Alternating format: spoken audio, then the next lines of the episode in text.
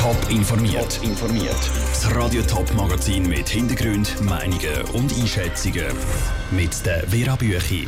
Wie sich die Forderungen nach dem Bürovorfall von GC-Fans Zeiten überschlünden und wenn sich Mitglieder vom WhatsApp-Chat wie dem Zelg strafbar machen.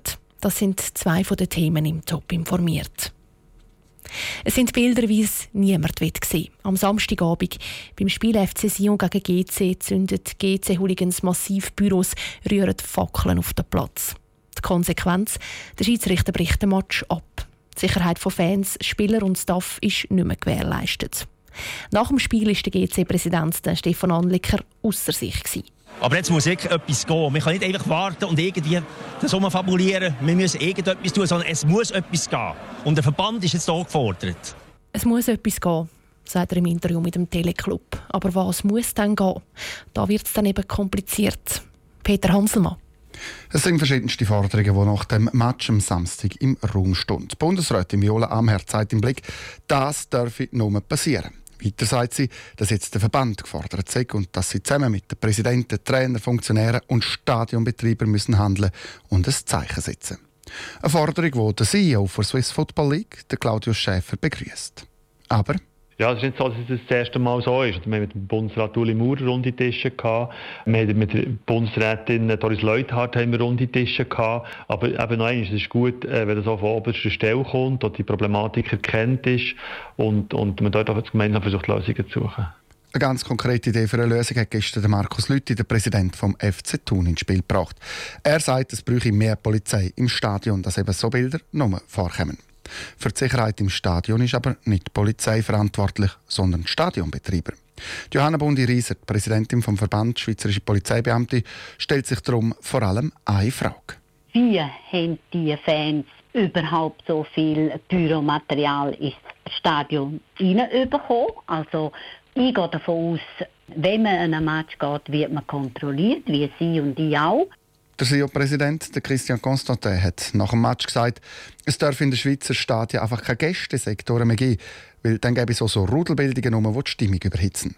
Der Adolf Brack, Experte für Hooligans, gibt dem Christian Constantin ein Stück weit recht und sagt, die Stehplätze seien ein Problem. Wir müssten umdenken, müsste meine wenn man sieht, dass FIFA sagt und die UEFA sagt, ähm, Sitzplatzstadion und anders geht es nicht. Und die haben einigermaßen Ordnung. Und da bei uns baut man Stadion und macht noch 5.000 oder 10.000 Stehplätze dazu, weil es die Fans fordern.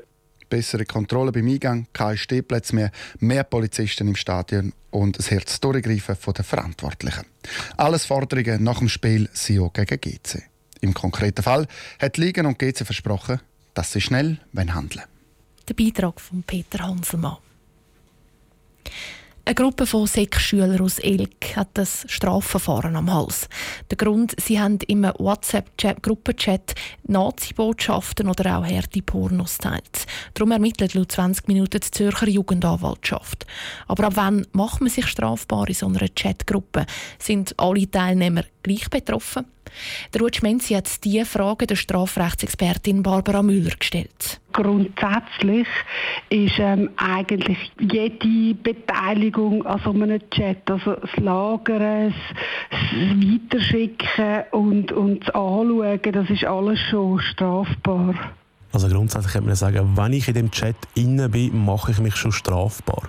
Ja, das ist so, weil man, man müsste dann im Grunde genommen aktiv dagegen vorgehen, um sich nicht strafbar zu machen. Werden die Videos alle gleich behandelt oder gibt es da Unterschiede? Nein, es gibt, also äh, insofern, es gibt Unterschied, als ähm, es wird mal abgrenzt, gibt es jetzt für so ein Video irgendein schutzwürdiges Interesse. Also die Verbreitung von so einem Video zum Beispiel. Wenn es so ein Interesse gibt, das würde überwiegen, dann wäre es wiederum nicht strafbar, dann steht das im Vordergrund, also Gewaltprävention oder so etwas, was jetzt an der Schule auch betrieben wird zum Beispiel. Oder das darf man machen, indem man etwas zeigt. Ähm, bei der Pornografie ist nochmal etwas anderes, kommt es darauf an, wer das auf dem Video ist, wie alt ist die Person unter oder über 16. Jetzt haben wir auch über Videos geredet. Wie sieht es denn mit dem Text aus? Also wenn ich Text würde verschicken, wo Hassparolen oder gegen jemanden hetzen, Ja, das ist eigentlich das Gleiche, ist einfach eine andere Form. Also das ist, ob Sie jetzt das als Video oder als Sprachnachricht oder als Text verbreiten, das ist dann eigentlich letztlich egal. Mit welchen Konsequenzen muss ich da rechnen? Jetzt geht beispielsweise, wenn man ein Video verschickt. Also die, äh, die Sanktion ist im, im Stegebeck geregelt für ähm, Gewaltdarstellung und auch für ähm, Pornografie, also im Schweizerischen Strafgesetzbuch und das ist ähm, Gefängnis oder Buß. Die Anwältin Barbara Müller im Gespräch mit dem Ruth Schmenzi. Wie hoch ein Buß oder eben sogar eine Freiheitsstrafe ausfällt, kommt dann eben auf den Fall an. Ende Woche wählt der Kanton Zürich den neuen Regierungsrat. 13 Kandidaten möchten gewählt werden. Einer davon ist der GLP-Kandidat Jürg Meder.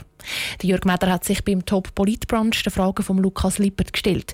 Und zwar als erstes die Frage, wie er dann auf Winterthur angereist ist. Mit dem ÖV zuerst der Bus bei mir in Opfiken und nach dem Zug auf Winterthur. Haus oder eine Wohnung?